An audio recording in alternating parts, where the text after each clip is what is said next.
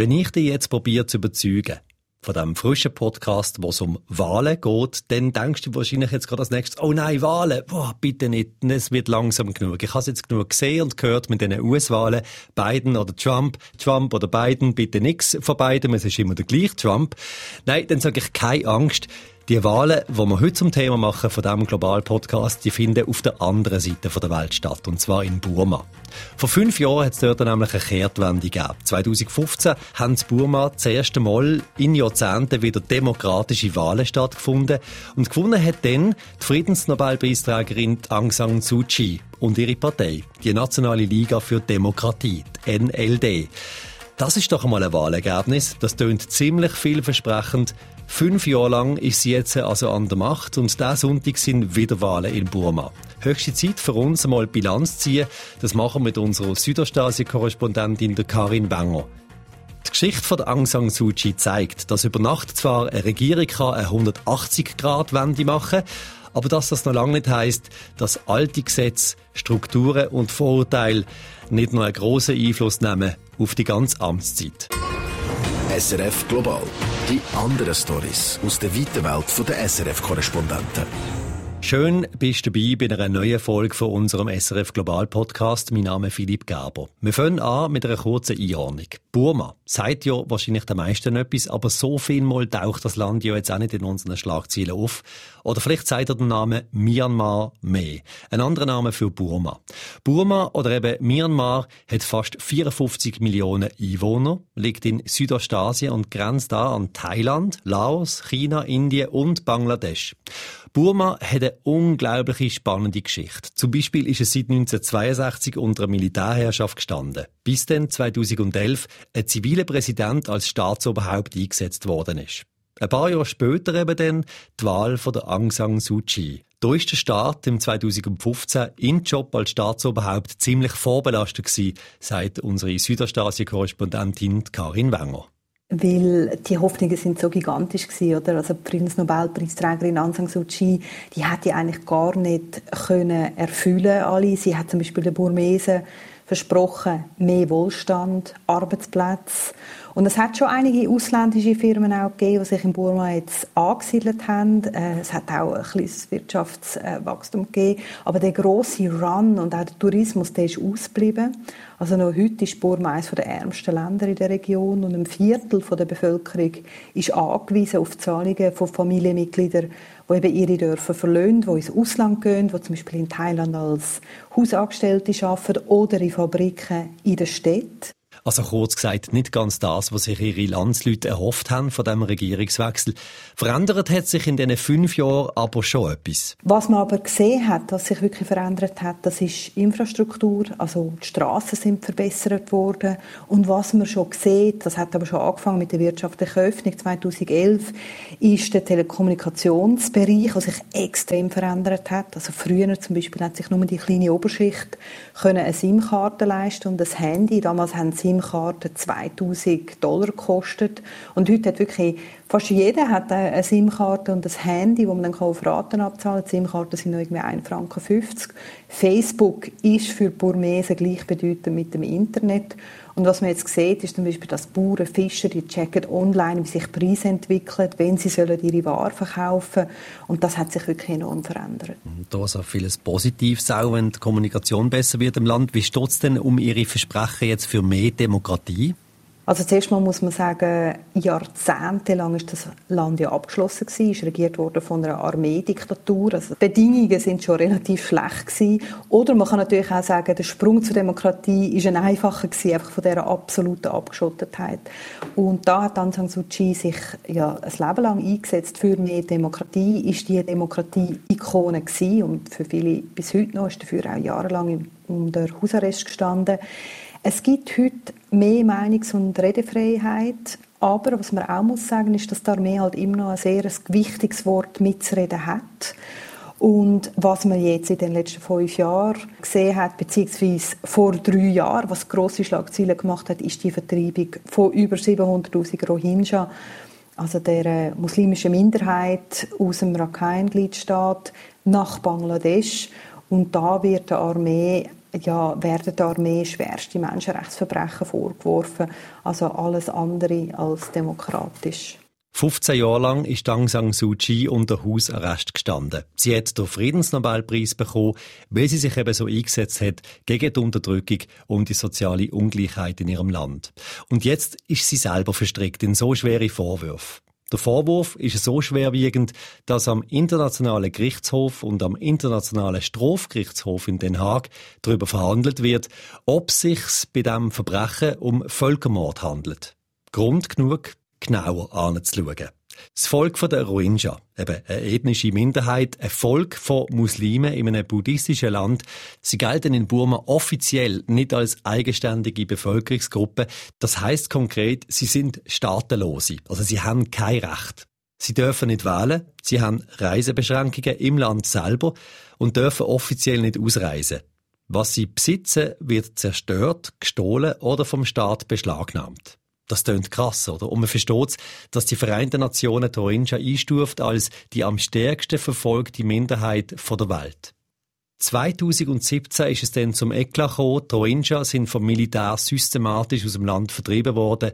Und geblieben ist eine Flüchtlingskrise. Also sie leben in Bangladesch, äh, mehr als eine Million jetzt schon, weil es hat ja verschiedene Konfliktwellen gegeben und auch Fluchtwellen. Sie leben in menschenunwürdigen Lagern, ohne Arbeit, ohne Zukunftsaussichten. Ihre Dörfer in Burma sind abbrennt worden und obwohl die burmesische Regierung ja sagt, ja, die können zurückkommen, die Rohingya können zurückkommen, wagt das natürlich niemand, weil ihnen einfach kein Schutz garantiert worden ist, weil vor allem aber auch das Hauptproblem nicht gelöst ist. Also sie werden in Burma nicht als Staatsbürger anerkannt. Und was man auch nicht vergessen darf, auch in Burma gibt es über 100'000 Rohingya, die in Lager eingesperrt worden sind. Das ist von früheren Auseinandersetzungen. Also auch da besteht keine Hoffnung. Und Aung San Suu Kyi hat sich nicht für die Rohingya eingesetzt. Sie hat auch die Armee nie öffentlich kritisiert. Und all die Politiker in Burma auch, die setzen sich nicht für die Rohingya ein, weil die muslimische Minderheit in dem buddhistischen Land nicht wirklich populär ist und weil man sich auch einfach keine, keine Stimme kann holen kann, indem man sich für die Rechte der Rohingya einsetzt. Und der Konflikt rund um die Rohingyas, die Vertreibung und die Flüchtlingskrise, der ist nicht der einzige in Burma. Burma hat 135 anerkannte Ethnien. Etwa ein Dutzend von denen kämpfen gegen die Armee, kämpfen für mehr Autonomierecht. Und die Kämpfe die gehen seit Jahrzehnten. Das bedeutet, dass Zehntausende aus ihren Dörfern vertrieben worden sind und in Lager wohnen. Aung San Suu Kyi hat immer wieder gesagt, sie werde die jahrzehntelangen Kämpfe beenden, sie werde Frieden schliessen. Aber das hat man, auch wenn es jetzt verschiedene Konferenzen gegeben hat, bis jetzt nicht gesehen. Also von Frieden kann wirklich noch keine Rede sein. Warum ist denn das so schwierig, jetzt die jahrzehntelangen Konflikt zu beenden? Also eines der Hauptprobleme dabei ist, dass die Kämpfe an der Peripherie oder die Konfliktgebiete an der Peripherie von Burma liegen, dort, wo die grossen Bodenschätze sind. Also Jade, Edelstein, Edelholz und diese Schätze die sind jahrzehntelang von der General ausgebeutet worden. Die Lokalbevölkerung hat nichts von dem Gewinn gesehen und darum wollen sie auch mehr Autonomierecht. Eine Studie zum Beispiel hat gezeigt, dass im Jahr 2014 die Armee mit dem Verkauf von Jade 31 Milliarden US-Dollar verdient hat. Das ist Geld, wo nicht der Allgemeinbevölkerung zugute ist, sondern das ist einfach in die Taschen gewandert von einigen Leuten. Und das ist bis jetzt einfach so, dass die Leute, dass die etnische Minderheit dort, wo eigentlich die Ressourcen und die Bodenschätze liegen, nichts davon haben. Es ist schon paradox. Aung San Suu Kyi, selber 15 Jahre vom Militärregime unter Hausarrest gestellt worden und jetzt, wo sie selber an der Spitze ist in Burma, kann das Militär immer noch so viel Macht ausüben. Karin Wenger hat eine Erklärung. Es ist sicher keine Liebesbeziehung, sondern ein Zweckarrangement. Das Problem ist, dass die Armee ja bis heute 25 Prozent garantierte Sitze im Parlament hat und darum ist zum Beispiel Aung San Suu Kyi auch nicht möglich gewesen, die Verfassung zu ändern, etwas, was dringend nötig wäre, um eben auch zum Beispiel der Armee einen Teil von dieser Macht wegzunehmen. Die Armee hat auch immer noch Kontrolle über sein Ministerium, Grenzen, Sicherheitsfragen. Also in sehr vielen Bereichen sind der Aung San Suu Kyi die Hände gebunden. Gleichzeitig und ich denke, das wird wirklich auch vom Westen nicht verstanden. Ist die Aung San Suu Kyi selber auch eine Nationalistin? Also auch ihr geht es nach all diesen Jahren um die buddhistische, burmesische Mehrheit. Äh, auch ihr geht es jetzt darum, dass sie ihr politisches Überleben kann sichern kann. Und das geht natürlich nur, wenn sie mit der Armee zusammenarbeitet. Ihres politische Leben sichern, das ist gerade aktueller denn je, weil jetzt am Sonntag, 8. November, also äh, gerade zwei Tage nachdem wir den Podcast aufzeichnen, sind nämlich eben Wahlen. Nach fünf Jahren wieder Wahlen. Karin Wenger, was erwartest du denn? Ich erwarte, dass Aung Suu Kyi und ihre Nationale Liga für Demokratie werden gewinnen. Also für eine große Mehrheit in Burma, eben die buddhistische, die burmesische Mehrheit, die bleibt Aung Suu Kyi eine Nationalheldin wo der Armee auch über eben Jahrzehnte die Stirn geboten hat und sie bleibt eben so die einzige Hoffnung fürs Land. Aung San Suu Kyi, die Hoffnungsträgerin für die burmesische Bevölkerung, trotz oder eben gerade wegen allem, was in den letzten fünf Jahren passiert ist. Diesen Sonntag ist sie aber nicht die einzige, wo viel Hoffnung in die Wahl steckt. Da gibt es noch ziemlich, ziemlich viele andere. Rund 7000 Kandidatinnen und Kandidaten von insgesamt 90 Parteien treten am 8. November zu den Parlaments- und Regionalwahlen an. Ja, da können die USA und auch die Schweiz gerade mal einpacken, wenn es um die Parteienvielfalt geht. Einer von diesen 7000 Kandidaten ist der Mio Mintun. Und sein Portfolio, das ist ziemlich speziell für einen Politiker in Burma. Er ist Florist. Er ist Hochzeitsplaner und er ist der erste bekennende schwule Kandidat im Land. Und egal jetzt, ob er gewählt wird oder nicht, seine Kandidatur wird schon richtig gefeiert im Land, sagt Karin Wenger, und zwar natürlich von der LGBTQ-Community in Burma. Also für die Gemeinschaft ist das sicher zuerst mal einfach ein sehr grosser Erfolg.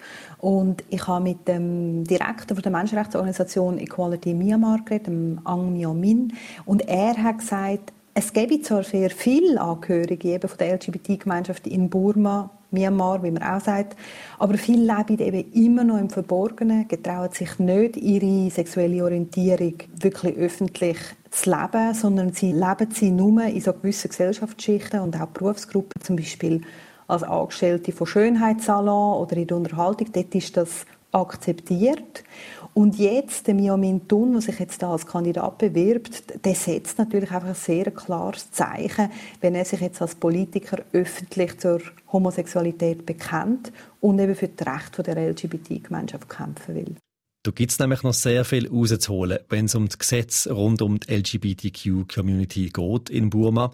Unterdrückung ist leider hier auch ein Stichwort. Also das große Problem ist, dass sie immer noch diskriminiert werden. Und zwar auch per Gesetz. Also laut dem Paragraph 377, der, der stammt vom alten britischen Kolonialgesetz, das eben nie geändert worden ist, ist Homosexualität in Myanmar verboten. Schwule und Lesben müssen sich ständig davor fürchten, dass sie eben verhaftet werden, eingesperrt werden.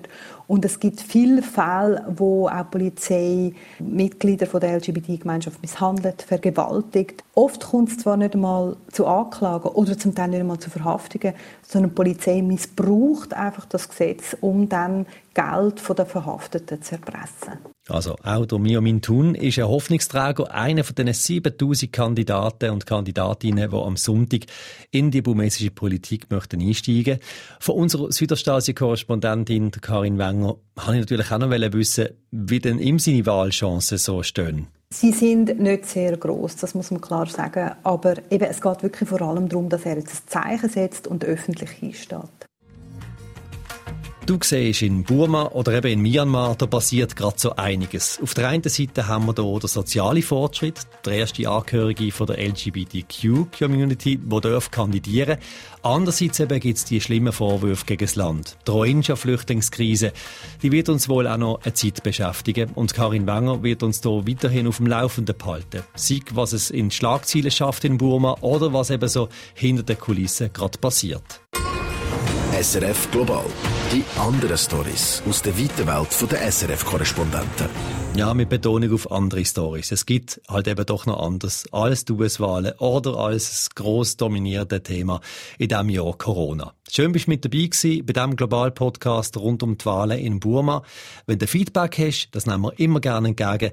Am besten mit einem Mail über studio.srf3.ch. Ich wünsche dir eine gute Zeit. Bis zum nächsten Mal. Mach's gut.